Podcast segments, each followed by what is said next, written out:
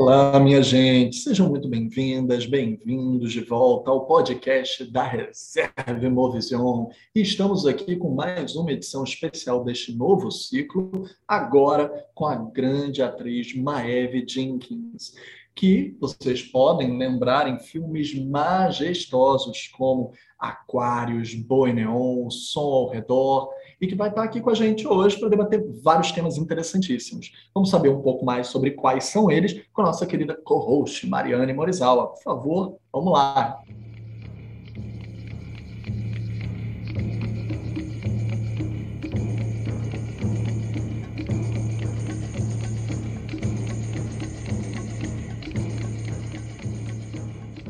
Sempre eu venho do futuro, Filipe, e trago aqui os temas que vão ser discutidos no futuro com, com a Maeve.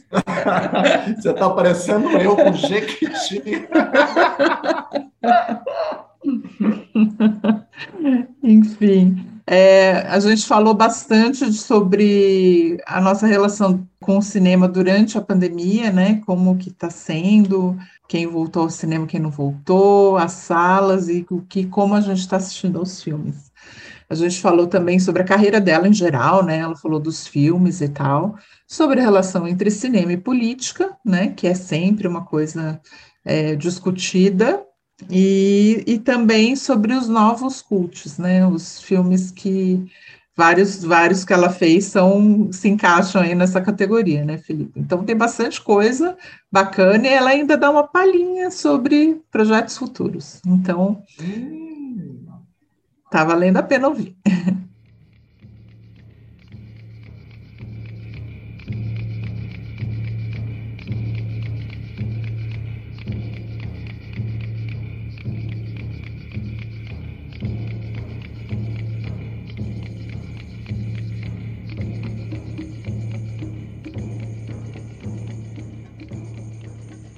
eu queria começar te perguntando um pouco, você tem uma carreira bastante, mas a gente está aqui falando de cinema, eu ia te perguntar um pouco, na verdade, sobre como começou o seu amor pelo cinema mesmo, assim, se você lembra, se teve um momento, assim, um filme específico que tenha, enfim, despertado sua paixão. Aliás, é uma pergunta metalinguística agora, né, Mari? Porque com tanto filme semi-autobiográfico sobre o início do, do, amor das pessoas pelo cinema, é A Mão de Deus, é Belfast, é o Licorate Pizza, todos eles falam sobre como essas pessoas se apaixonaram pelo cinema, né? A gente praticamente está numa metalinguagem, né? Meio é. cinema paradisuano. Bom, em primeiro lugar, super obrigada, Filipe, Mariana, super obrigada pelo convite. Eu tô aqui há dois, é, vai fazer dois anos que eu não vou ao cinema, não, não consegui ainda ir no cinema depois que começou a pandemia. Então, tá aqui no podcast falando sobre cinema com dois cinéfilos não deixa de ser uma experiência cinematográfica. Então, ah, eu, eu assim, minha mãe e meu pai são apaixonados por cinema. Assim. Nenhum deles trabalha com isso. Minha mãe é fotojornalista e meu pai era comerciante, é comerciante, mas ambos apaixonados por cinema. Assim. E eles tinham uma coisa que hoje em dia eu dou um super valor, tenho muita gratidão, que é, eles, principalmente a minha mãe, inclusive, é, ambos me levavam muito ao cinema, eles eram separados, mas me levavam separadamente ao cinema, eu e minha irmã, mas a minha mãe, por exemplo, ela não tinha, ela não separava muito, não categorizava filme para criança e filme para adulto.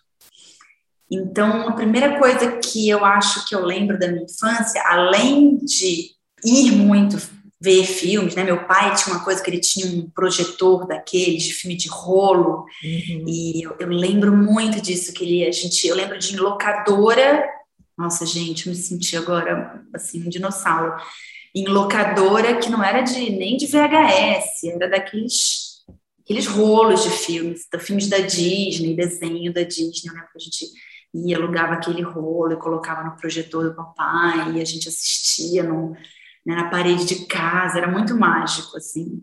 Olha, se sinta super contemporaneizada, porque um dos últimos episódios que a gente gravou foi trazendo o Cavi, que mantém as locadoras abertas no Rio. Então você está super moderna de novo.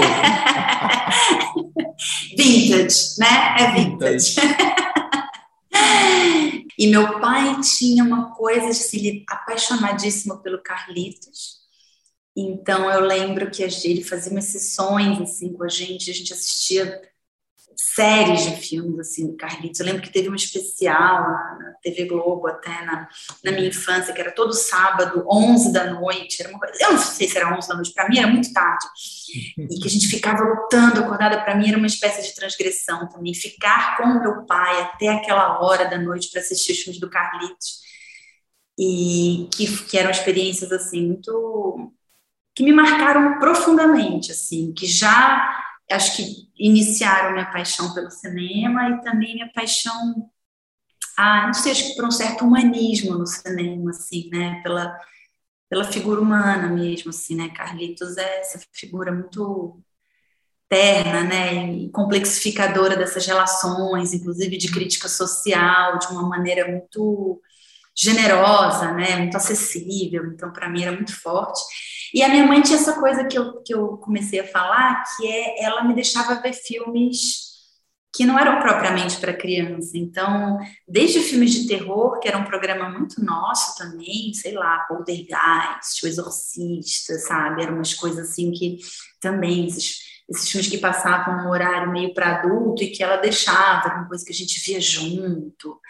E eu lembro que eu me sentia muito corajosa, assim, porque ela sempre dormia no meio do filme, e eu sempre terminava de ver os filmes de terror sozinha na sala, com tudo escuro, aí terminava, desligava a TV, acordava ela e levava ela para o quarto.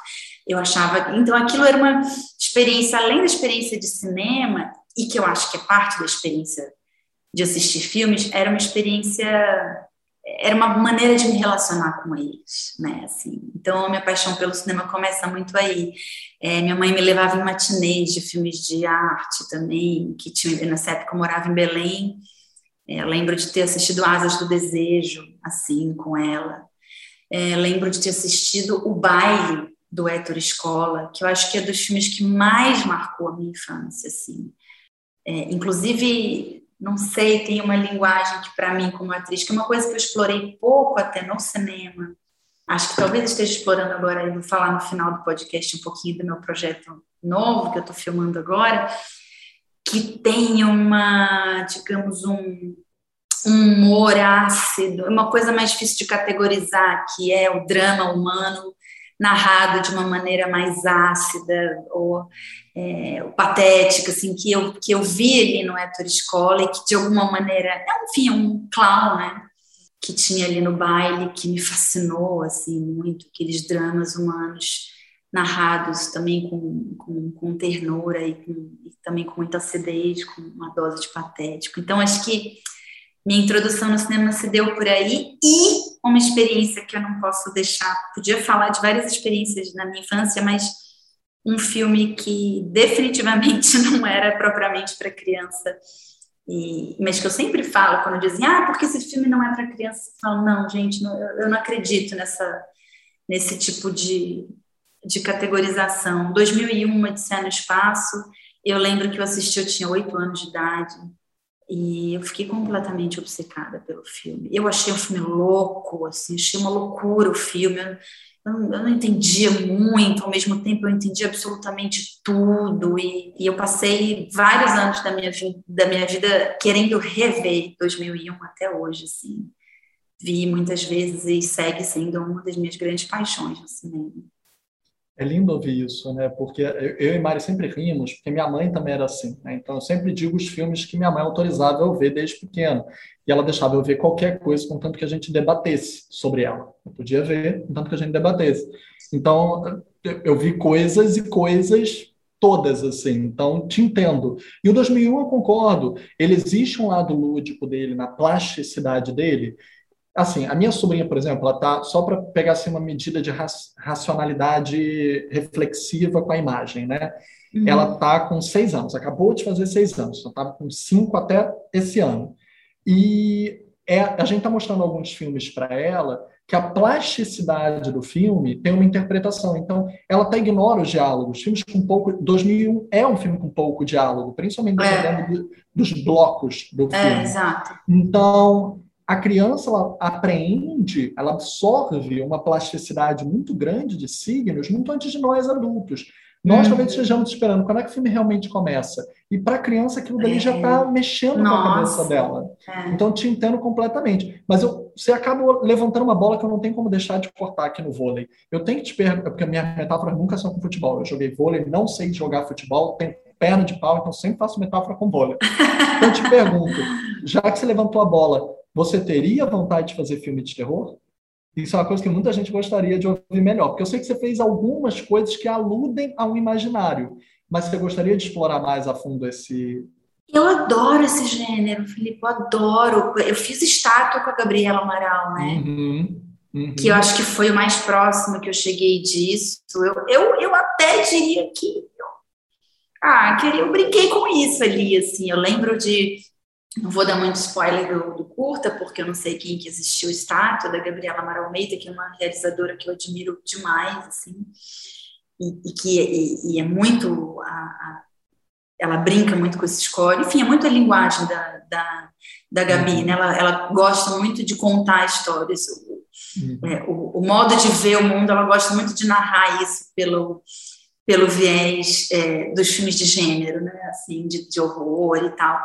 Ela usa muito esses códigos e eu lembro de uma cena em que eu tô fazendo tricô num quartinho de um quartinho de fundos, né, de um apartamento, esperando que alguém se aproxime. Não vou falar muito para não dar spoiler, mas assim, aquilo, assim, que é um do um pouco clímax do filme e para mim era absolutamente aterrorizante, assim, enfim, a, a, possibilidade de alguém aparecer ali. É, para mim, eu me senti totalmente brincando com os códigos de terror ali naquele filme, eu adoro. A gente debateu sobre esse filme e sobre você na semana retrasada no Midrash com a Gabi. Ah, não acredito! Que maravilhoso! Inclusive, estátua.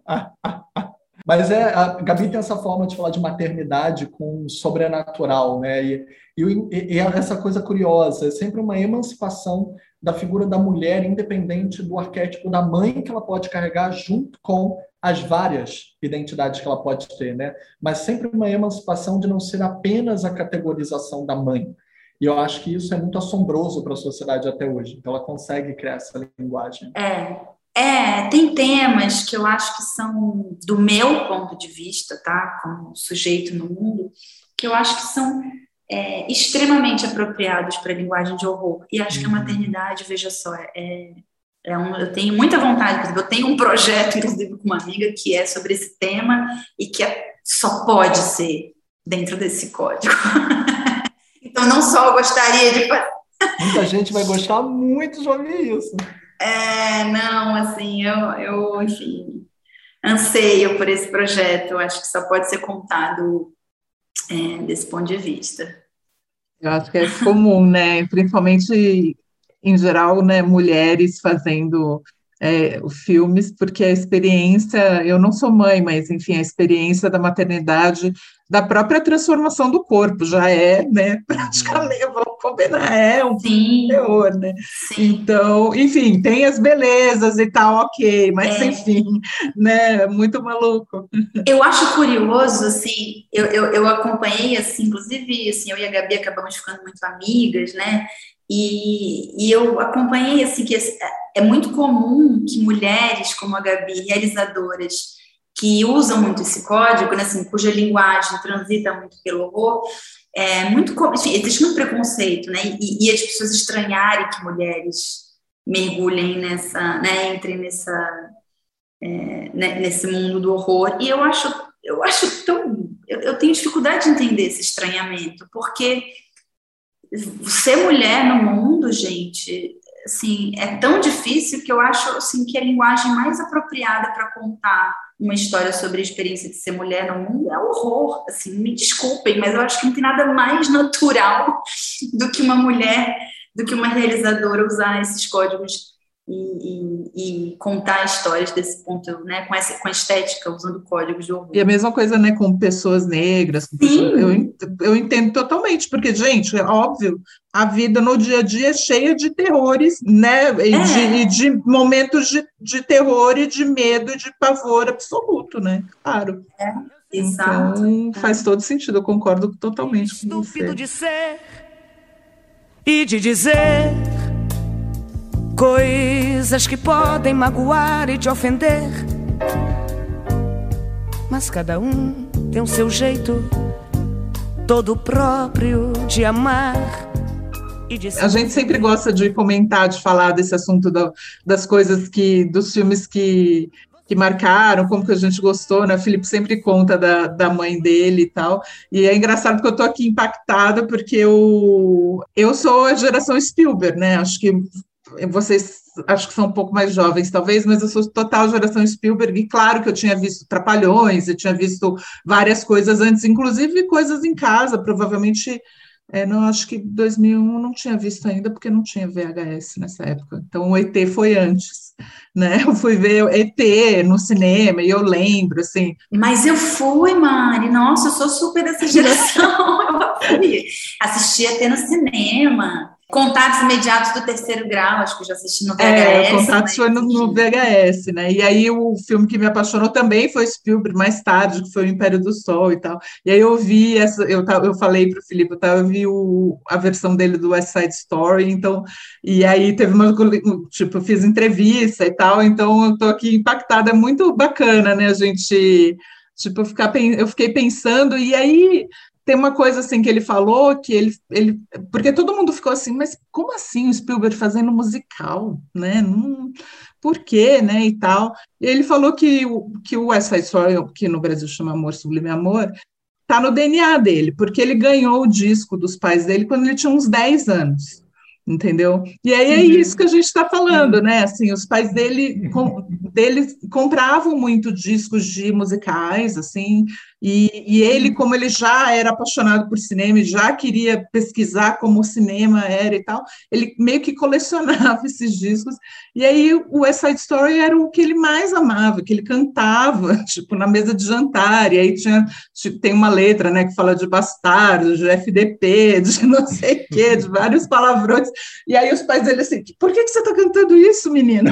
E ele assim, ué, tá no disco que vocês me deram, né? musical passou pano para mim. posso falar palavrão porque é musical, não tem algo mais conservador do que musical, então posso falar palavrão. E aí acho que os pais dele muito né, bacanas, assim, para a época, né, e tal, a gente está falando começo dos anos 60, falaram assim, ah, não, a gente também não pode agora tirar o disco do menino, né, mas que ficaram meio assim, tipo, o que, que esse menino vai aprender nesse disco, né? E aí tá aí o Spielberg com 70 e tralala anos fazendo, né, é, retomando a infância dele e tal, então é bacana isso, né? É, cinema tem um poder de como, é uma experiência coletiva, né? E acho que isso foi a parte mais triste, assim, desse momento em que a gente teve que ficar assistindo os filmes que a gente ama, se, se não solitariamente, mas pelo menos numa experiência coletiva extremamente reduzida, né? Assim, porque o poder que o cinema tem de, de fazer ponte entre, né? É isso, assim, você lembra de um filme, você lembra com quem você estava, quem, sei lá, quem te deu, quem quem viveu isso com você, é, é uma experiência social, assim, muito muito fundamental. Acho interessante. Assim. Não, é... Perdão, fale, Mário. Não, não, é, eu ia até comentar, porque era isso, assim, eu voltei aí ao cinema por conta de trabalho, né, a minha, minha primeira, depois de 18 meses, eu tive uma cabine de imprensa de um filme chamado O Último Duelo, do Ridley Scott, e uhum. foi a minha volta ao cinema, assim, mas era uma coisa mais, né? E aí, quando teve a mostra, eu resolvi é, ir. Assim, eu falei, ah, tô vacinada, vou com máscara boa e tal, não como pipoca e vamos lá, né? Eram 50%, é. e vi coisas maravilhosas, né? No, no, na mostra, assim, que, que valeram muito a pena e tal. Mas é isso, na sessão do filme, você sentiu que já era uma cabine maior, né, do, do Amor Sublime Amor, não sei se é porque a gente está tão animado ou desacostumado, mas parecia que tinha uma coisa, parece que tem uma coisa no ar, assim, sabe? As pessoas estavam maravilhadas com o que estavam vendo em geral, eu imagino que tenha gente que não tenha gostado, mas é que é um filme, aquele cinemão de Hollywood, assim, que eu não, que não tem mais quase, né? E que, enfim, tudo bem, tem filme de super-herói que eu até curto e tal, mas não é, não é a mesma coisa. Então tem essa coisa meio saudosista também, né? Uhum. E aí era bacana, assim, o clima. É isso, né? Como faz falta apesar de a gente estar falando aqui de um streaming que é super mar maravilhoso ter acesso aos filmes e tal, porque às vezes a gente não tem, mas como faz falta, né, é, mesmo, ir ao cinema. Faz.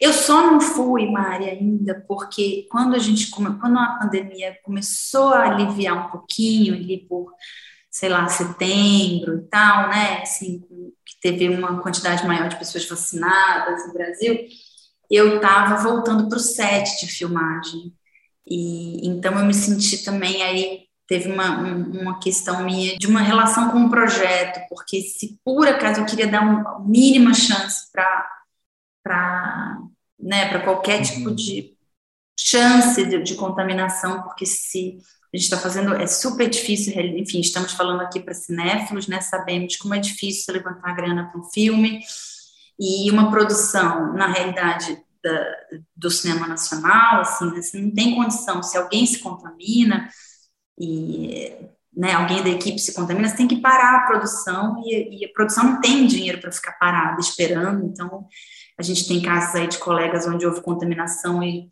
estão voltando agora depois de um ano e pouco, com o filme para, então, enfim, isso gera uma série de problemas, então eu acho que eu só vou me sentir à vontade para voltar ao cinema agora quando eu terminar de filmar ah, eu acho que, que aí já é só sobre mim, né? Eu falo, bom, não estou mais comprometendo uma produção inteira, uma equipe toda que está dependendo desse, dessa margem de segurança. Eu acho super compreensível quem, quem não se sentiu também seguro, entendeu? Eu estava falando mesmo com uma prima minha e tal, agora ela trabalha em hospital, né? Ela trabalha no Incora aqui em São Paulo, mas mesmo assim, por exemplo, ela ela acha que é um risco a mais, né, de ela ir, por exemplo, ao cinema, uhum. até porque ela gosta da pipoca, ela uhum. gosta, entendeu? E aí não dá, pipoca, uhum. tipo, Sim. né, eu é sem pipoca, entendeu? Não, e olha, não, não tem pipoca. É uma é, questão, por exemplo, eu também, eu cuido de pessoas convalescentes na família, não quero me arriscar, aumentar o risco de pessoas que estão mais vulneráveis e passar para elas, por exemplo, mesmo que eu também tenha mil alergias, tudo mais, não quero aumentar meu risco, mas também não quero passar para ninguém, não quero ter essa culpa. E eu e Samantha, por exemplo, só fomos em exibição que tivesse saindo dos cinemas uma sessão que, infelizmente, nossos cinemas andam vazios, também não quero que isso aconteça, porque eu não quero que nenhum tenha que fechar, mas a gente aproveitou sessões que estavam vazias. Até o último minuto, fomos lá no ingresso.com, pegamos e entramos em sessão que a gente só tinha nós dois em, em filmes. Que incrível! Então, não é porque, claro, queira que a sessão esteja vazia, mas ainda é possível que mesmo a pessoa queira se precaver completamente, consegue ver filme. Né, digo. É. Então, aos poucos a gente também vai ganhando a confiança, porque o nosso psicológico também tem que estar forte, e isso é, é de cada um. É. E eu queria aproveitar até e fazer uma pergunta um pouco em relação a isso, que eu queria perguntar essa dicotomia. Porque a gente também está aqui debatendo num podcast da Imovision, que também tem sua própria plataforma de streaming, a Reserva Imovision. Tem filmes, inclusive seus, que são da Imovision, daqui a pouco vão estar na plataforma, como Boi Neon, por exemplo. E aí eu, eu pergunto, é, nesse momento, com os streamings aproximando as pessoas, elas estão vendo mais produção brasileira, como é que você se sente em relação a como as pessoas estão recepcionando, aumentando, falando sobre os filmes que estão nos streamings, querendo saber sobre as produções, mas a falta também do espetáculo, dessa sensação que a gente estava debatendo de que bom que os filmes estão sendo vistos, debatendo, está todo mundo falando nas redes, mas qual é o espaço também para o espetáculo que está faltando para a gente, até mesmo no cinema brasileiro? Olha, para mim foi muito nítido quando a gente começou, quando começou a pandemia, foi muito nítido assim como é, eu percebi um movimento de pessoas resgatando filmes. Né? Então, assim, muitos filmes que tinham, é, sei lá, mesmo no cinema Plástico Barulho, que é um filme que eu lancei já tem um tempo maior, assim, próprio som ao redor, né? Então, assim, eu senti um resgate mesmo, assim, né? como se as pessoas estivessem Hum, é... Eu tenho uma para você. Ah. O festival, um dos festivais que eu sou curador, o Olhar Periférico, nós exibimos é, uma mostra específica dentro dele que foi o Olhar Cult. Então, filmes cult, e dentro deles a gente exibiu Amor, Plástico e Barulho, que por incrível que pareça, quando a gente exibiu, não estava no streaming, em nenhuma plataforma. Acredite, o, o seu filme foi um recorde de audiência no nosso festival. Que incrível! Foram milhares de exibições em menos de 24 horas. Tanto que a Renata autorizou mais view, ela autorizou liberar até o fim do festival, porque já tinha batido o número de views que poderia ter no festival. Ela disse: não, deixa até o final aberto, de tanta procura que teve. Que legal. É, é esse filme. É, esse filme tem um poder de comunicação assim incrível. Também música, né? E, e, e tipos muito populares, assim, tenho um carinho enorme por esse filme.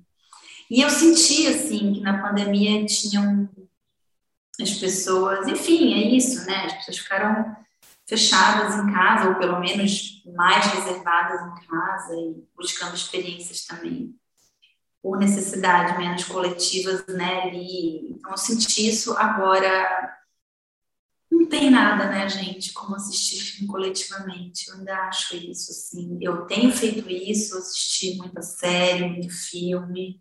Acho, assim, não sei, né, o Felipe contando agora de você indo ver com a sua esposa um filme, ter a sorte de ver vocês dois só numa sala, dá uma sensação de segurança dentro do contexto da pandemia.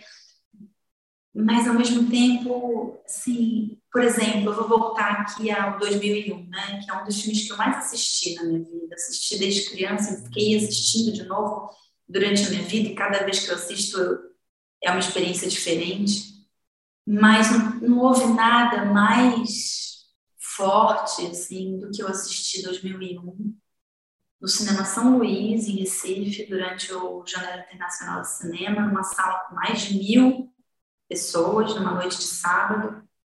E eu vou dizer para vocês, foi uma experiência religiosa, no sentido da religação mesmo. Eu, eu nunca me emocionei tanto, eu nunca captei tantas nuances daquele filme como foi a experiência de ver ele numa tela gigante, uma projeção super bem feita, com um som sensacional que me abraçava o meu corpo, assim, e essa coisa inexplicável que é você ver o filme com outras pessoas, é você sentir aquela vibração coletiva, a reação dos outros, é, é, essa experiência humana mesmo, que é, enfim, afinal de contas, eu não sei, eu acho que fazer filmes é um pouco um pouco, é uma, é uma espécie de, de, de, eu me sinto uma espécie de antropóloga quando eu, né, nesse ofício, que é é uma maneira de estudar comportamento humano e, uhum. e a gente está ali coletivamente é, nesse espetáculo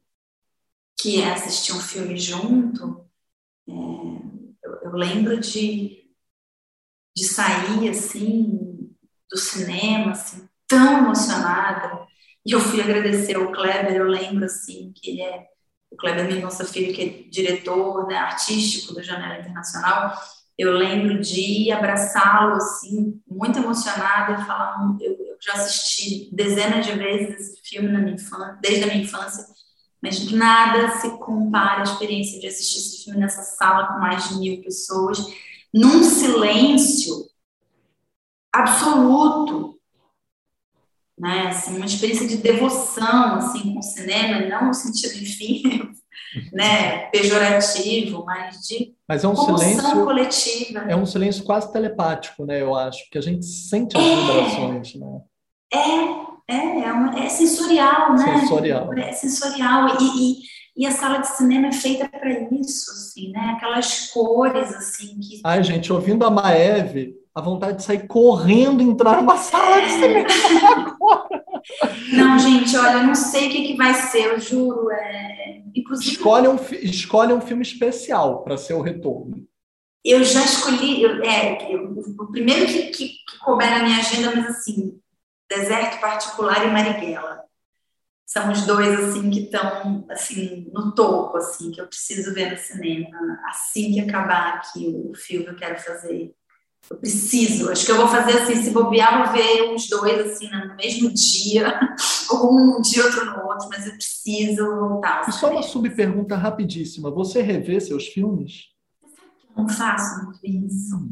Recentemente fiquei com vontade de rever o som ao redor, porque eu estava conversando com alguém e alguém falou de alguma coisa do som redor, e eu falei, puxa, tem já 10 anos que a gente lançou o filme. Uhum. É, aliás, vai fazer 10 anos agora em janeiro. Em janeiro vai fazer 10 anos que o filme foi, estreou em Rotterdam. E não sei, me deu vontade de rever senti vontade de fazer essa experiência no tempo, assim. Você, é comum, na verdade, né, atores não, não gostarem de ver ou rever, tem ator que até na, na pré-estreia sai durante o filme porque não gosta de se ver. Com você é isso um pouco, e por que não? Não é, Mari, eu assim, por exemplo, eu tenho colegas que não suportam se ver quando a gente está filmando, por exemplo, não suportam é, checar um take, por exemplo, no vídeo assist. Eu gosto Dependendo da cena, ontem mesmo estava filmando e era uma cena, estava com o Tomás Aquino numa cena que, é, que, tinha uma carga dramática assim, muito alta, era uma cena de conflito e tal, e uma cena difícil de você manter assim durante vários takes, né? O tom da cena, a energia mesmo lá em cima. É difícil fisicamente, inclusive, é muito exaustivo, né? Então, em cenas assim, eu não quero, assim, quero eu, eu confio no olhar da direção, do fotógrafo, eu procuro entender o que, que eu posso fazer melhor ali para ajudar a câmera e, e, e para contar a história, enfim, né, escuta a direção e tal. Quando termina, eu, eu aceito rever. E aí, alguns, alguns tipos de cena, é, também no mesmo dia a gente fez uma outra cena que era menos emocional, era mais plástica, era uma cena de sexo, inclusive, e uma cena bonita, assim, a gente está com um fotógrafo espetacular, o Luiz Armando Arteaga, que inclusive é o mesmo fotógrafo do Deserto Particular. Ele é incrível, assim. E eu senti vontade de entender como é que a gente estava desenhando os corpos na tela, de que maneira eu queria entender como é que eu poderia me posicionar melhor. É, então, tinha um entendimento ali. Mas era, um, digamos que eu, ali eu tinha, um, durante a cena, um, acho que um, um estar em cena, uma carga dramática menor, assim, um estado mais racional mesmo, não que na outra eu fique tomada, mas é que assim, eu não quero ficar muito autoconsciente em algumas cenas, então depende muito.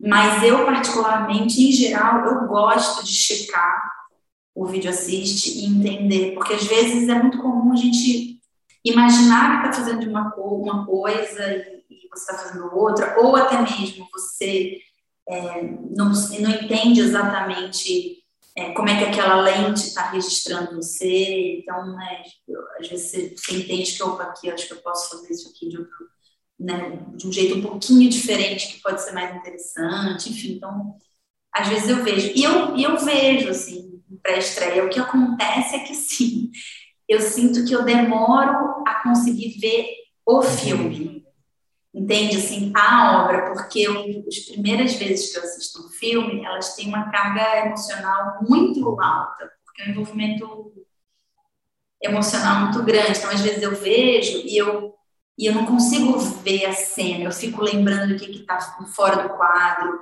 eu, eu, lembro, nossa, aquela hora, nossa, aquela hora caiu o negócio ali, mas a gente disfarçou, a gente fingiu que não viu, olha, funcionou, nossa, olha esse take único, meu Deus, eu lembro que a gente só tinha, o pôr do sol estava acabando a diária, a gente não sei o que, não deu certo. Aí esse tempo que você está pensando, esse já está passando. Então eu sinto que assim, eu, eu vejo uma vez e depois eu. E geralmente isso é no processo de, de estreia de filme mesmo. Eu vejo na pré-estreia, você viaja para o filme, vê mais uma vez na sala de cinema. Eu gosto dessa experiência de sentir a plateia também, como é que ele reage. Aí eu vou descobrindo o filme que a gente fez uhum. também é, que eu acho que é muito nesse processo de dividir com a plateia, né, que você vai descobrindo outras nuances do que você construiu ali né, no filme. Mas chega uma hora que eu não, não, não quero mais. Acho que é mais a parte assim, do consigo, bom, deixa eu ver isso aqui que a gente fez, para entender isso aqui que a gente fez, para poder falar sobre o que a gente fez. Depois eu paro e o som ao redor mesmo agora que eu estou com vontade de rever. Tem que ir para frente, né? Ah, vamos para o próximo agora, né? É isso, eu acho que tem a ver com isso, de ir para o próximo e também de querer ver os outros. Eu, eu acho que eu fico no fundo também assim, ah, não, tá bom, é, eu, eu sei que está aqui, né? Daqui a pouco eu vejo. É que nem filme que você tem em, em DVD em casa, né? Você fica colecionando filme e você acaba sempre vendo os outros que estão em cartaz ou que estão passando sei lá onde, porque assim, não, esse aqui está aqui em casa, a hora que eu quiser eu vou ver. E você nunca vê. Então, acho que é um pouco isso. Num cinema bem pertinho de você.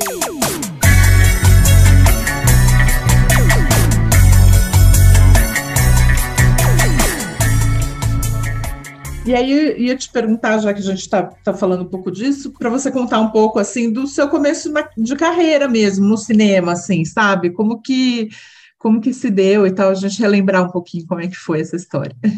É, eu, eu minha primeira experiência no cinema foi com Carlos Chambá. Não, mentira. Minha primeira experiência no cinema, eu morava em Belém, né? Eu estava me formando em comunicação quando eu decidi assumir que eu queria, na verdade, ser atriz e, enfim, vir para São Paulo estudar.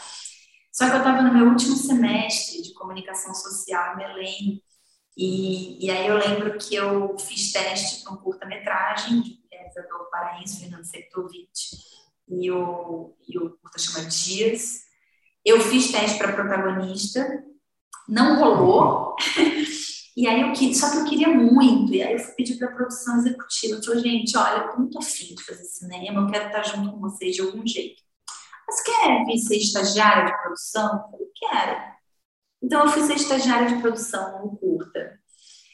E eu estava lá um dia, a gente estava já no set, o fotógrafo é o Lito, que é, é paulistano, inclusive, e, e, eu lembro que tinha uma cena que a, a, protagonista precisava dirigir um carro, tinha um acidente que ela se envolvia.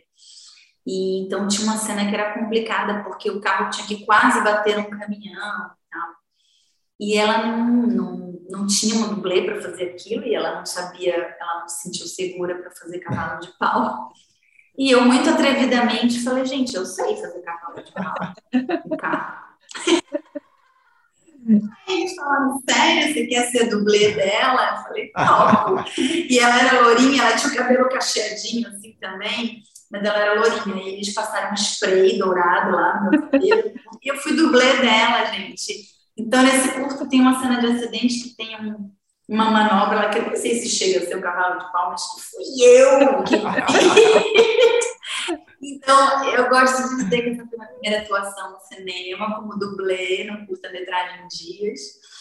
E então, logo depois disso, eu vim para São Paulo e passei os primeiros quatro anos, assim, fazendo teatro, estudando, fiz teatro com.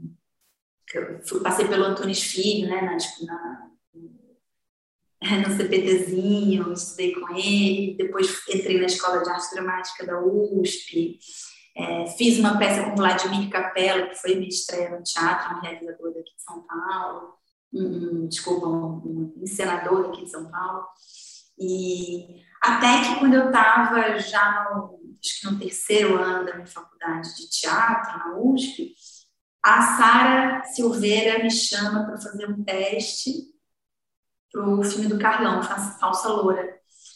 E ela me chamou para fazer esse teste, eu topei na hora, fiquei super entusiasmada. E, e aí o Carlão gostou, acabou me chamando para fazer uma personagem que era um pouco maior, que era a professora Lígia, que, que era o nome da esposa do Carlão, inclusive.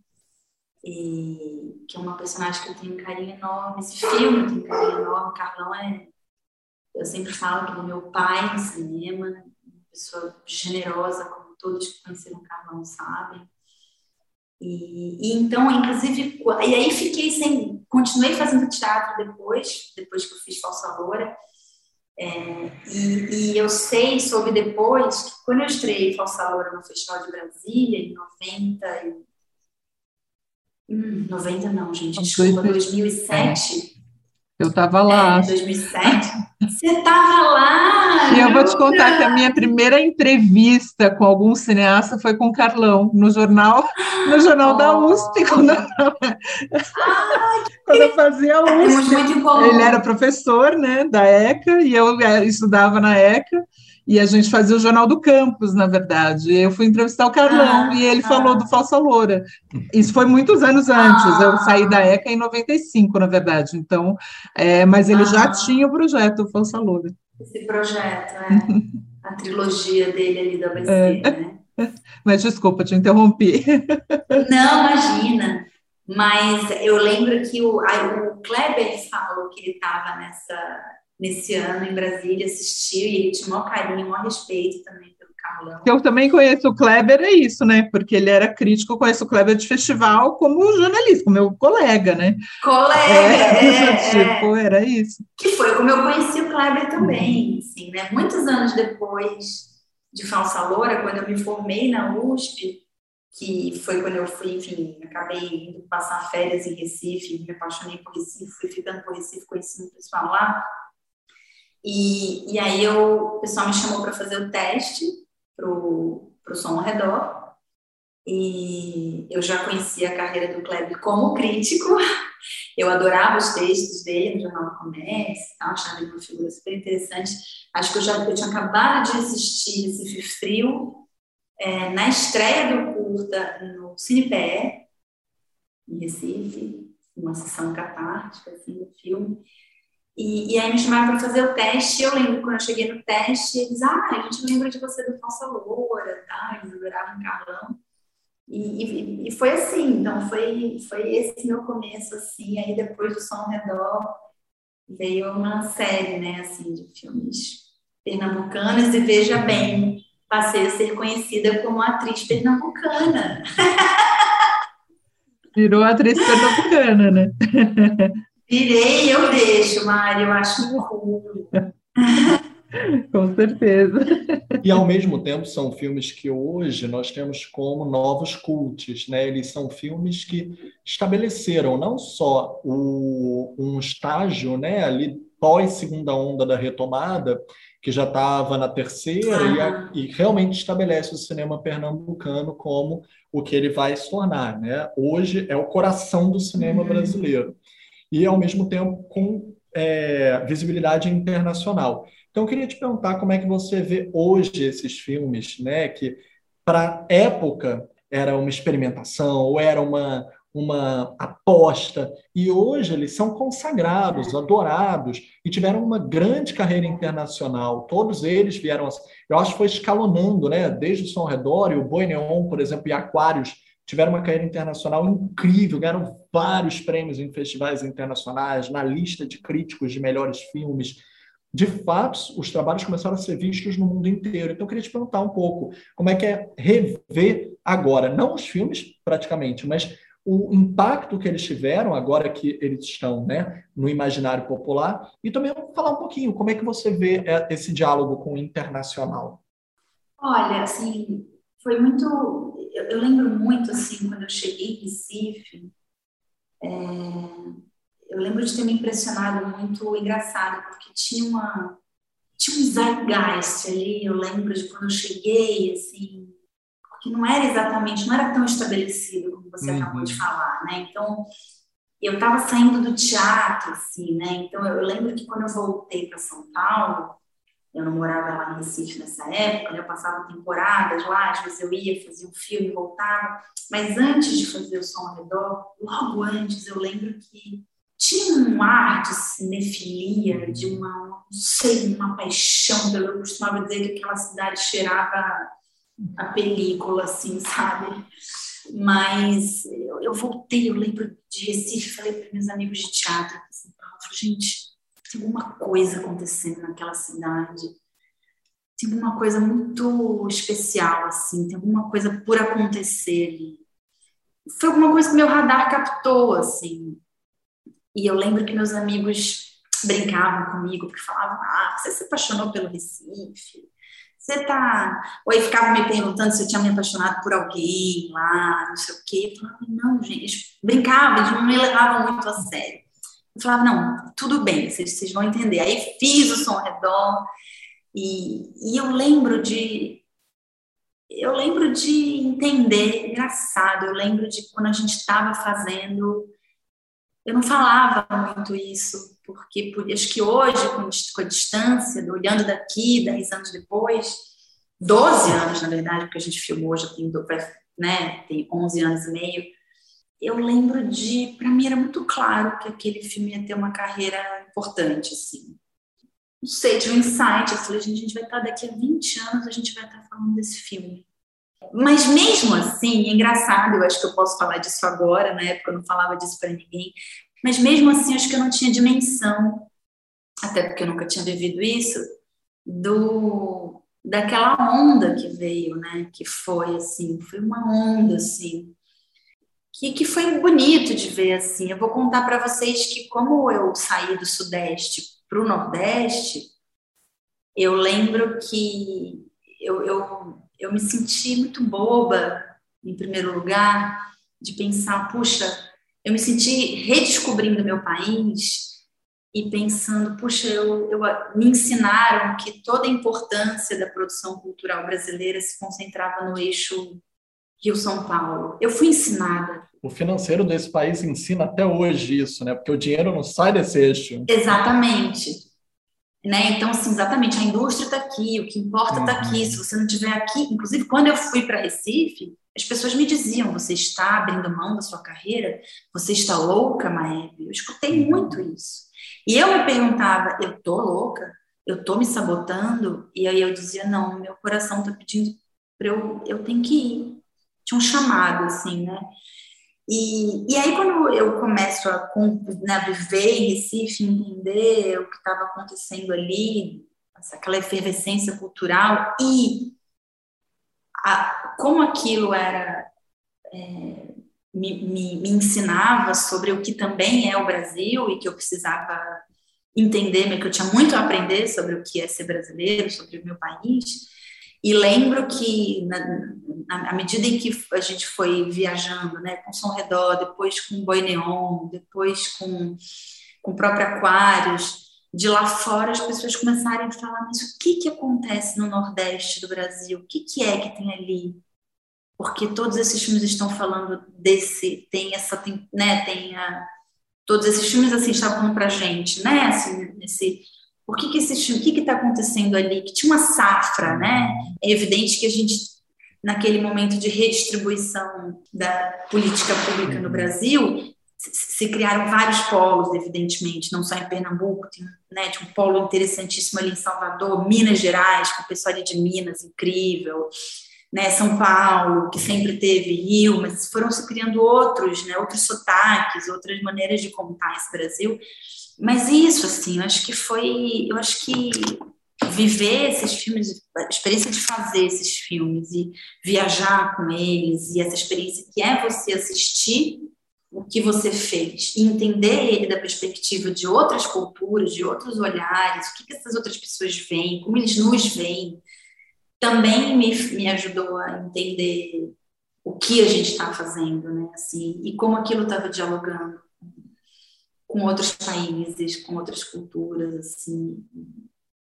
E, e a importância não apenas política, mas assim econômica da nossa indústria, né? Assim, como aquilo, o poder que aquilo tinha de levar a nossa cultura para longe, assim, para muitas audiências, assim. Então, é, e hoje eu olho, assim, claro que eu lembro de um determinado momento desse ciclo, eu ter muita consciência, assim, porque era. Aí, os meus amigos daqui de São Paulo, em determinado momento, é, falavam: Nossa, agora eu estou entendendo aquilo que você falou há uns dois anos atrás, porque começaram a vir os filmes. Teve um momento que foi uma safra, assim, é, que nada mais é do que política pública para o cinema, né, gente? Política pública para o cinema. E, e aí começou a vir aquela safra eu falei: Bom eu lembro que eu comecei a estudar outras, outros ciclos do cinema pernambucano, particularmente. Eu estava tentando entender o que estava acontecendo ali, que eu tinha consciência que eu estava dentro de alguma coisa muito bonita, assim, que era uma grande sorte, assim, estar tá ali, né? E, e pensei, bom, como todo ciclo, ele tem um fim, em algum momento isso vai ter um fim. Eu confesso que eu não podia imaginar que teria um fim tão dramático, assim, tão, tão, tão vertiginoso como o que a gente vive hoje, né, de, de, sabotar, de sabotagem mesmo da nossa indústria. De desmonte. De desmonte, é muito triste, assim. Eu imaginava que, bom, vai, vai terminar esse ciclo de ouro do cinema pernambucano e vai começar outro, e vai ter uma bolha, um, um ciclo sei lá, em São Paulo, o ciclo do cinema, sei lá, brasiliense, sei lá, né? Eu, eu não pude imaginar que a gente. E assim, eu até sei que você não. É até melhor não te pedir necessariamente para comentar isso, mas eu e Mari até podemos, e pergunta até para Mari, mas assim, eu acredito, o desmonte já estava vindo ali desde o primeiro golpe parlamentar que nós sofremos, né? E naquele momento histórico uhum. foi muito importante para a gente ver Aquários, que também é um filme em que você está gloriosa, e a metáfora sobre os cupins que estavam invadindo, que eu acho que foi muito é, mediúnica, foi exatamente isso que aconteceu. E nós sabemos que, por exemplo, o governo já tinha o poder de, de uma censura burocrática, como eu acho que foi sugerido, um poder sugestivo de não representar o Brasil no Oscar, como foi meio que ah, foi uma aura de vetar aquários naquele momento. Pergunto, até pergunto para Mari, Sim. Mari, você sentiu isso também? Uma certa aura de, naquele momento, preteria aquela obra por qual é a estética, que, eu acho muito representativo, qual é a estética que a gente quer vender para o exterior? E se apostou num filme que eu, como crítico, não gosto do filme, não acho um, um bom trabalho, mas eu acho que foi uma linguagem que se queria apostar, que queria dizer, ah, isso tem efeitos especiais, tem CGI, tem artistas internacionais convidados. Acho que esse é um sem falar da qualidade do filme ou não, acho que foi uma linguagem que eles queriam dizer. É isso que a gente deveria estar fazendo para estrangeiro ver. E não outro tipo de é. coisa que era o cinema pernambucano naquela época, super revolucionário, conquistou o Brasil. Vide, né, só para ver o que, que o nosso castelo foi levando, né, de dominóis, Bacurau não querendo usá-lo apenas como única peça de legitimação, mas eu acho que o efeito coqueluche que ele gerou foram anos e anos e anos de obras e filmes e equipes e nomes que estão vindo né, nesse, nesse levante, que eu acho que Aquarius é crucial para isso. O que, que você acha? Não, sem dúvida, mas assim, eu acho que, que não é uma suspeita, né? É é claro, para mim é muito claro o que aconteceu, né? Na verdade, a equipe é, no fechar, eu estava lá em Cannes, a equipe fez protestos, né? Fez, enfim, se manifestou em relação ao que estava acontecendo no país e virou um assunto político, virou uma questão que, assim, independia. Aquários podia ser o poderoso chefão do Brasil ou do mundo assim, eu acho um grande filme, não é o Poderoso Chefão, mas digo, é um grande filme, entendeu? Mas não importava, assim, não, não, não ia importar, entendeu? Não, não, a qualidade do filme não estava em questão, né? Não, não entrou na equação, entendeu? Porque, vamos combinar, o fato de o filme estar em competição em Cannes já é um atestado de importância, no mínimo, Qualidade ou não, aí, claro, tem gostos pessoais e tal, que você pode, né? Cada pessoa vai ter seu uhum. julgamento, mas, assim, qualidade técnica e importância o filme tinha, porque estava na competição do maior festival do, do cinema do mundo. E aí, assim, virou toda uma questão. E aí, assim, você vê como foi, quem estava na comissão, como foi escolhida a comissão, quem estava participando. É óbvio que foi proposital, né? Uhum. Eu não estou falando que todos, mas eu estou falando que alguns. Numa comissão pequena, alguns fazem diferença. Um faz diferença. Uhum. Né?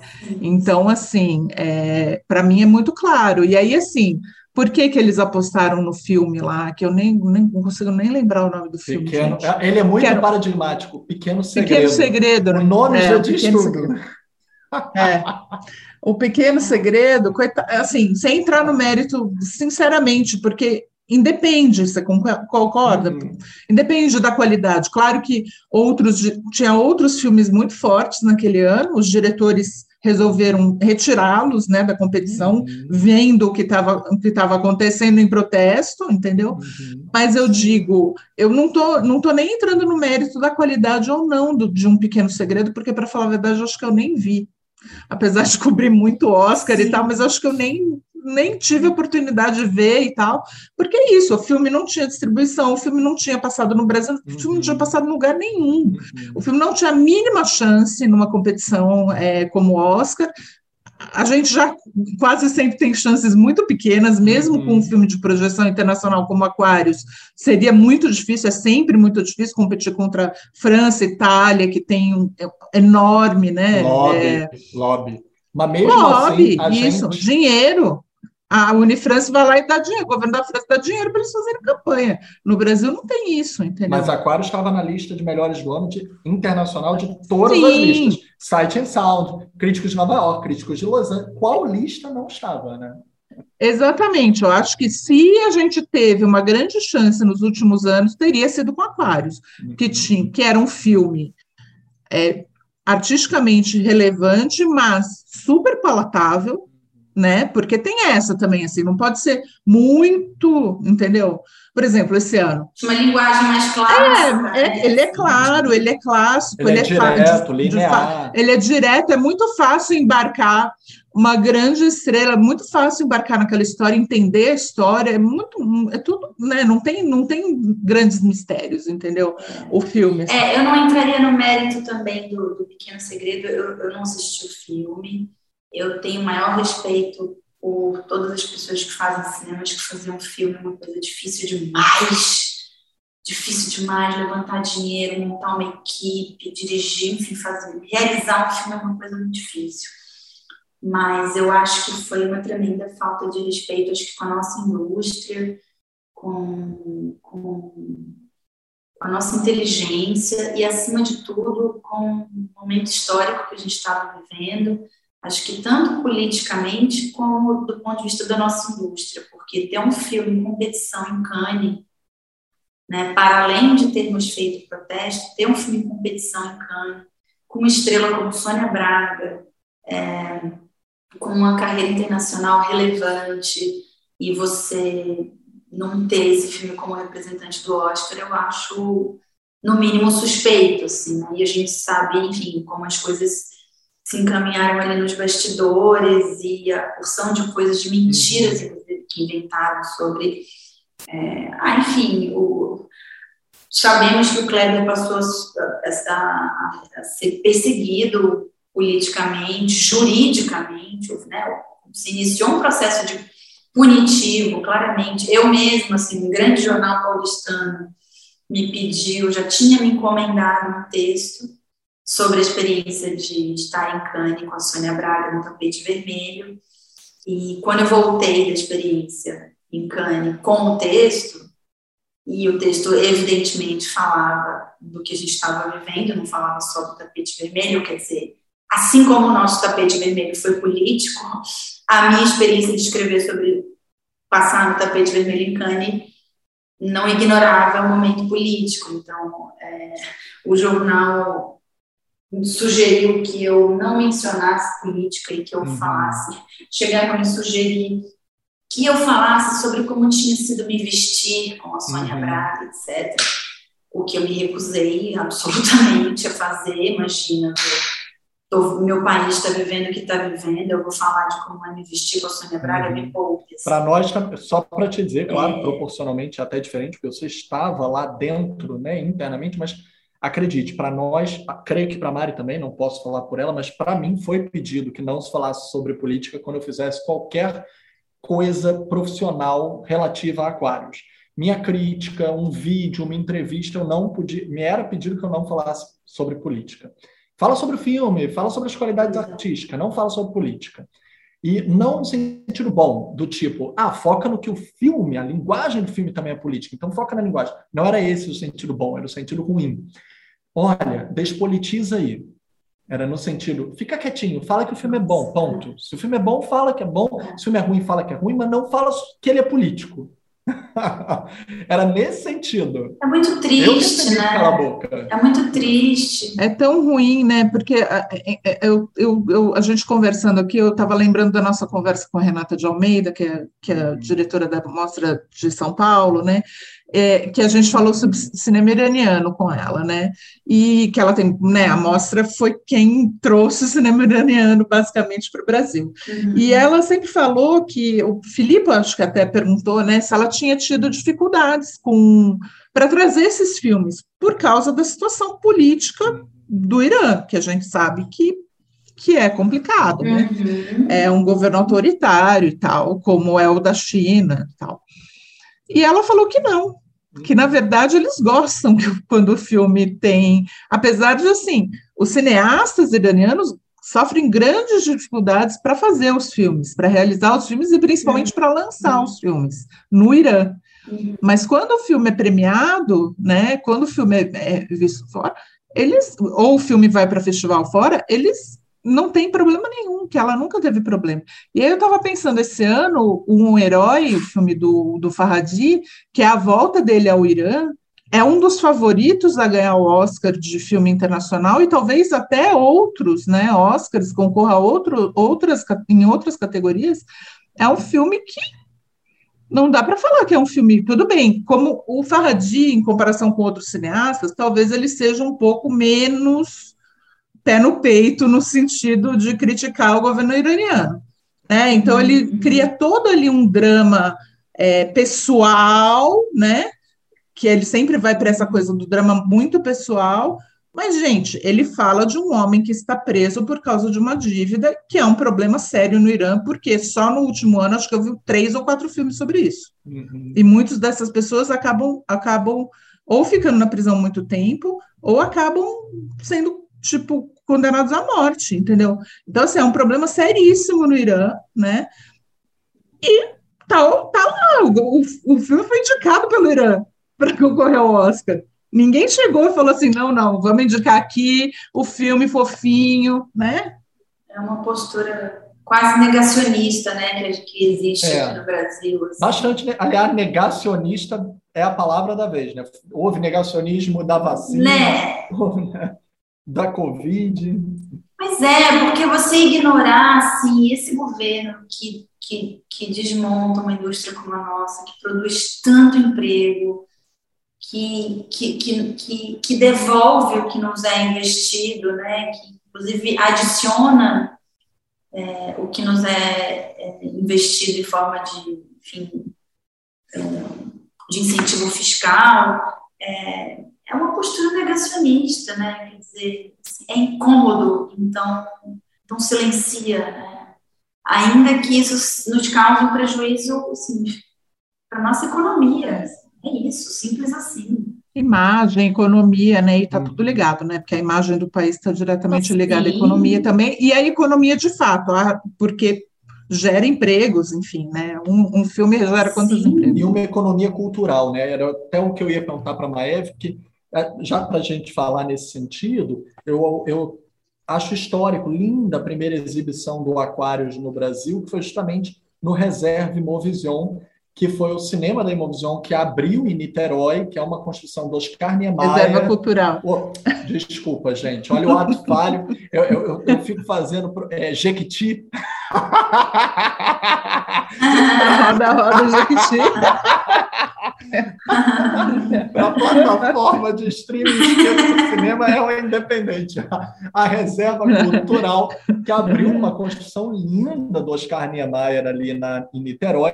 Foi a primeira reserva cultural do estado do Rio de Janeiro, né? Então, e foi linda aquela sessão lotada, lotou todas as salas, abriu o espaço. Então, assim, uma sala de cinema, um filme da vazão a uma sala de cinema lotar todas as salas. Todo mundo queria ver o filme, porque tudo isso que a gente falou também criou um burburinho, isso é inevitável. E que lindo ver numa construção história, numa construção de Oscar Niemeyer abrir um espaço de cinema autoral em Niterói, perto do cinema de shopping, que, ou seja, as duas opções estão ali, elas podem coexistir. É uma efervescência para aquele lugar, porque assim, quem já estudou na UF sabe que aquele corredorzinho dali era um probleminha para a gente atravessar. Da barca até a UF, a gente tinha medo ali, porque tem uma instabilidade ali, uma insegurança. Quando o reserva entrou ali, né, o reserva cultural, nossa, deu uma vida cultural, as pessoas podiam sair da UF e ir ver o filme, e não sentiam mais medo, não sentiam insegurança. Então, assim, é, cinema é, é vida. Então, eu queria até perguntar como é que foi essa experiência, né? Foi linda aquela noite, foi inesquecível. Nossa, foi incrível.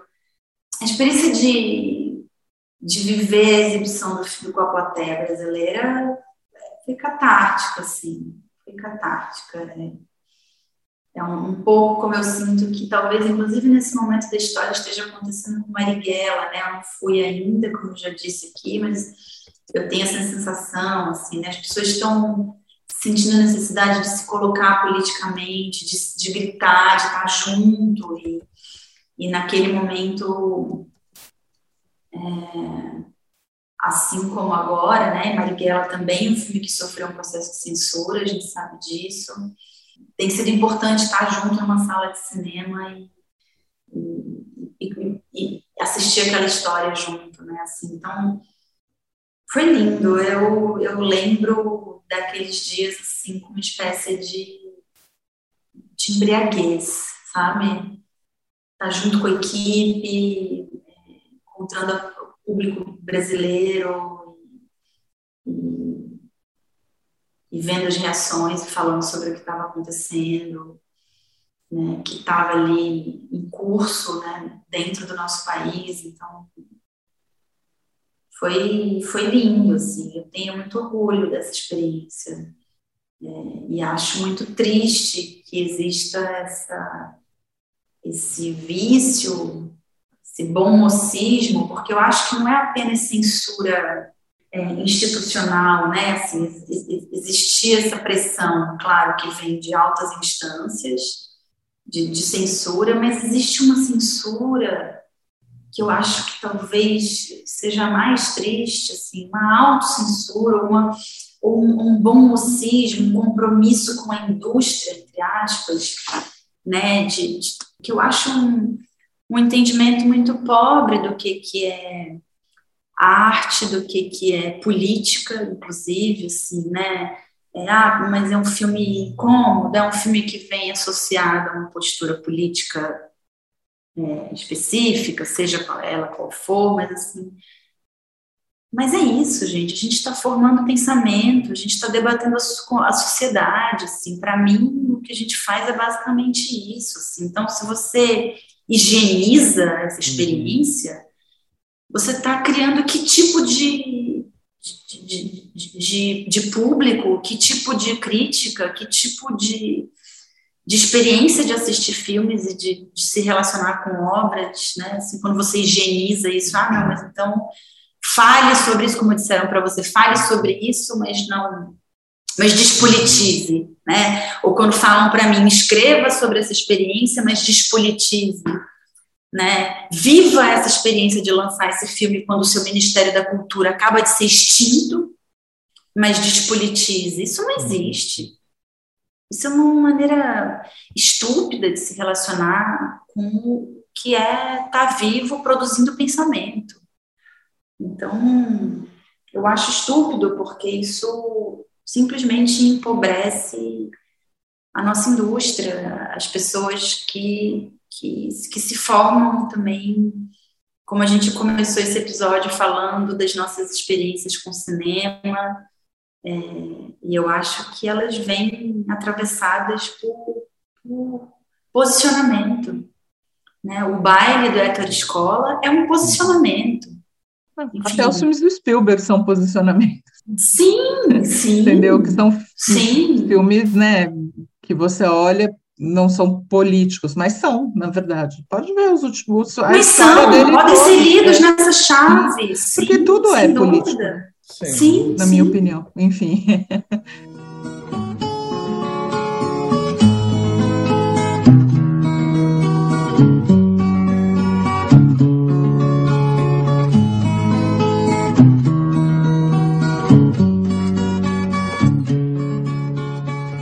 né? Para encerrar, eu queria te perguntar, porque eu sei que você não está na sua casa no momento. Não, é. e o que, que você pode contar desse projeto que você está fazendo em Cubatão, não é isso? Eu tive, gente, eu tive o privilégio, inclusive, de fazer dois longas esse ano, inclusive com a mesma realizadora, que é a Carolina Markovics, aqui de São Paulo, do estado de São Paulo. A gente tinha um primeiro projeto que foi o Quando Minha Vida, que nós fizemos em julho. Foi o primeiro projeto que ela me chamou. E, e o segundo longa dela, que seria o, o, Pedágio, que é esse que nós estamos fazendo agora, e que por conta da pandemia, né, como nós sabemos, nós deveríamos ter feito um ano passado e outro esse ano, só que com a pandemia suspendeu-se tudo, e quando voltou, voltou com aquela né, torrente de coisa para né, para desaguar, assim, então acabou que a gente fez um em julho, agosto, e estamos fazendo esse outro agora, então o que a gente está fazendo agora em Cubatão se chama pedágio, e, e é, eu faço uma, uma é, cobradora de pedágio que chama Suelen, ela tem um filho que chama Tiquinho, é um adolescente que está descobrindo sua sexualidade, mas Suelen é uma mulher conservadora e ela anda incomodada com o que parece ser a orientação sexual do Tiquinho e ela propõe um tratamento de cura gay para o seu filho. Então, e a Carolina é uma, é uma artista que tem uma linguagem é, que me interessa muito nesse momento da história, porque além dela de algum modo, ela escreve também os roteiros dela, né? Então, eu acho que ela, eu, eu vejo ela falando muito sobre o absurdo de estar vivo, né? Então, ela narra essas histórias de um ponto de vista, eu acho que ácido, é, às vezes debochado, mas também dramático, como é, enfim, a vida e mas enfim, acho que evidenciando o patético que é a condição humana, assim, e eu acho que tanto no Quando Minha Vida, que foi o filme que a gente fez em julho e agosto, quanto no Pedágio, que é esse que a gente está fazendo agora, além dela falar de temas que são muito contemporâneos, assim, do que a gente, é, do que eu vejo a gente vivendo hoje, assim, acho que a gente está colecionando absurdos diários, né? Assim, eu diria que nós, eu me sinto às vezes afogada em absurdos, assim. Então, eu não podia desejar falar mais sobre a experiência de estar vivo, é, sobre o quão absurdo pode ser o comportamento humano, tão, tão irracional, tão, tão risível, tão dramático e também tão bonito é, eu acho que ela conta essas histórias sempre nessa, com, esse, com essas nuances. Assim. Vamos ver o que, que, que teremos para ver aí em 2022. Tem bastante coisa, pelo jeito. Bacana. Um debate muito necessário né, nos tempos que a gente vive, né, de intolerância, de um governo que se pronuncia Sim. pela intolerância, né? Então, realmente precisamos debater muitíssimo e eu acho que o cinema mais do que nunca se comunicando com a população ele não é nem só esclarecer mas é no sentido mesmo de luz ilumina debates reflexões pessoas se veem refletidas na tela e às vezes vem o absurdo de seus atos que não conseguem é. ver na vida né? E fora que sim eu vou falar para vocês que como pessoa assim eu acho que como para todos nós assim a experiência da pandemia, quer dizer, a experiência de eleger um governo de ultradireita, como nós temos, seguido de uma pandemia, assim, foi, assim, nós tivemos nos últimos três anos foram muito duros, né, muito, muito dramáticos, assim, né, uhum. vendo o desmonte da nossa indústria do cinema, então, assim, fazer esses filmes, nessa chave, eu acho que também foi um modo de a gente. Eu acho que fazer cinema também é um modo de a gente, a gente mesmo que faz, ali, enquanto faz, tentar entender, gente, o que, que é isso que a gente faz enquanto está vivo, assim, sabe? Então, assim, para mim, pessoalmente, também foi foi um bálsamo, sabe? Assim, me ajudou a respirar de novo, sabe? Bacana, mas super obrigada. Foi ótimo ter você aqui, foi ótimo conversar sobre cinema com você. Eu agradeço você. É, e a gente espera que você volte. Sim, é só me chamar. Por favor. Espero que em breve a gente possa fazer isso pessoalmente, sei lá, quem sabe dentro de um estúdio presencial. Com certeza, sem problemas de internet. É, num mundo menos apocalíptico do que temos agora. Com certeza. E com microfones chiques. Eu sempre que eu penso que a gente esteja presencialmente, eu quero aqueles É, microfones é. chiques, um do lado do outro. Isso aí. Então tá bom, obrigada, Gente, gente. obrigada pelo convite, viu? do universo encontrei em Marte a musa do amor. Seu nome possui sinônimo de água, mas ela parece ser mesmo é de Marte. Madeixas da noite, estética de estrela, beleza que igual não tem noutra parte.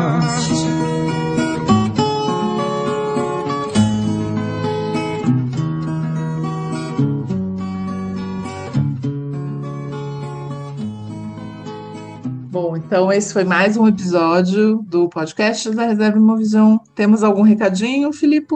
Temos, a gente recebeu uma linda mensagem de uma grande ouvinte, a Patrícia Pacheco, que falou: gente, eu estava olhando com mais atenção o catálogo do Reserva Imovision e que catálogo ótimo! Meu top 1 de serviço de streaming. E ontem eu vi um filme muito algodão doce, super fofo, com o amado Jorge Drexler. Eu não fazia ideia de que ele tinha feito esse filme, que é o A Sorte em Suas Mãos. Então, ainda vem uma- um comentário com dica. Isso, e aí no espírito do podcast dessa semana eu ia indicar é, para vocês é, conferirem na plataforma Berlim Alexanderplatz, que é a série né, do, do Fassbinder em 14 episódios. É uma série dos anos 80, que é um dos maiores clássicos da televisão. Porque, assim, naquela época, os, os diretores, principalmente os europeus, faziam séries de TV, né, gente? O Bergman fazia, enfim, vários faziam. Aí, aí virou, assim, meio uncool fazer série de TV. E aí agora os americanos todos fazem também, né? Os grandes diretores americanos e outros. Então, enfim, agora virou cool de novo fazer série de TV, mas o Fassbinder já fez lá nos anos 80. É uma série que fala de vários assuntos, né? De, de migração, de, de da- das mudanças no país, né? Porque as várias Luta mudanças, né? Berlim, luta de classes, né? Berlim é uma, uma cidade que, que viu os maiores horrores, né? Alguns dos maiores horrores do século XX. Então, é, e é bem Berlim, né? Bem bacana e, e é isso. Então, acho que vale a pena conferir. Dá para ir degustando aos poucos lá na plataforma. E tem a minha atriz amada, Bárbara Sukova, que já começava a trabalhar com o Fassbinder ali no final, an- antes dele falecer, né? Ela fez a série e Lola, do longa-metragem, então Uma das Vale grandes pena. atrizes da história, com certeza. Confiram lá. Até a próxima. tchau, gente. Sinônimo de água, mas ela parece ser mesmo é de Marte. Madeixas da noite, estética de estrela, beleza que igual não tem noutra parte. Madeixas da noite, estética de estrela, beleza que igual não tem noutra parte.